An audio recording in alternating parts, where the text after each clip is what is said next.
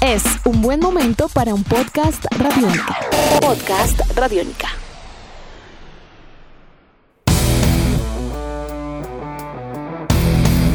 En varias regiones del país ya comenzó la aplicación de los protocolos de bioseguridad para deportistas de alto rendimiento vinculados al patinaje de carreras. De hecho, el proceso, aunque paulatino, también nos obliga un poco a preguntarnos qué puede llegar a pasar con otras vertientes de este deporte, como el skateboard, los deportes urbanos, las nuevas tendencias, en fin. ¿Están tan lejos de regresar a las calles? Intentaremos contestar estas y otras preguntas en esta nueva edición de Tribuna Radiónica. Hasta hace pocos días conocimos el aplazamiento de los mundiales de patinaje de carreras y de hockey en línea que iban a hacerse en Cartagena y en Arjona entre agosto y septiembre de este año, pasando ahora para el 2021.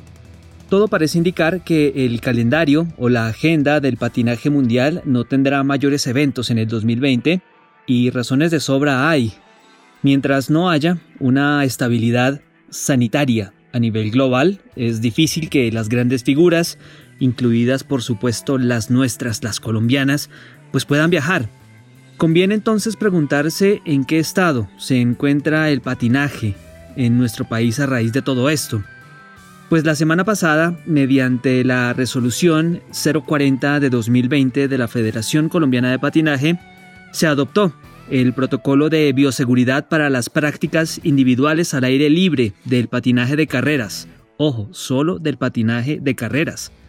En este protocolo vino anexo un listado de atletas mayores de 18 años que están autorizados por parte de la federación para tal fin. Son 61 deportistas en total, afiliados a 14 ligas departamentales.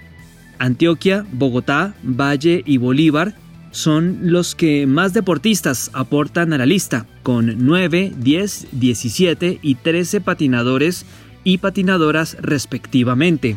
El patinaje colombiano también se encuentra en la planificación de un proyecto interesante relacionado con la conformación de una selección Colombia sobre hielo. Se llama Colombia Ice Team, hasta sonoro, ¿no? Con el cual se pretende conformar y preparar una escuadra para diversos eventos a realizarse en la próxima temporada y con el único fin de sumar puntos para clasificar a Juegos Olímpicos de Invierno en Beijing 2022 y comenzar a estructurar de paso un plan a futuro para los Juegos Olímpicos de la Juventud a disputarse en el 2024 en Pyeongchang. Esta selección realizará todo su proceso de preparación en Estados Unidos, en Salt Lake City y también en Montreal, en Canadá. Así que bueno, el patinaje sobre hielo ya está empezando como a tener una hoja de ruta más clara y no está tan disperso y tan aislado, por decirlo de alguna manera. Sobre el skateboard, deportes urbanos y nuevas tendencias también hay algunas novedades. Pequeñas pero novedades al fin y al cabo, con la confirmación de Sebastián Montoya Arango como nuevo director técnico de la Selección Colombia de Skateboarding.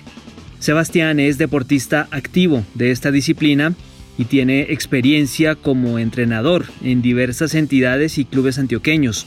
Ha dirigido a deportistas de la talla de Ana María Rendón y Jazmín Álvarez y tiene a su cargo la misión de asumir el proceso clasificatorio de todos nuestros skaters rumbo a Tokio 2020 el entrenador saliente, Omar Puentes, pues seguirá vinculado como integrante de la comisión técnica y también por supuesto en la captación de nuevos talentos y entrenamientos.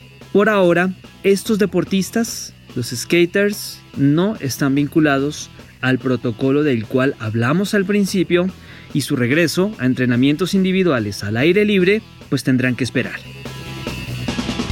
Edición de este podcast a cargo de Juan Pablo Pérez. Mi nombre es Juan Pablo Coronado y nos volveremos a encontrar pronto en otra edición de Tribuna Radiónica. Chao. Nuestros podcasts están en radionica.rocks, en iTunes, en RTVC Play y en nuestra app Radiónica para Android y iPhone. Podcast Radiónica.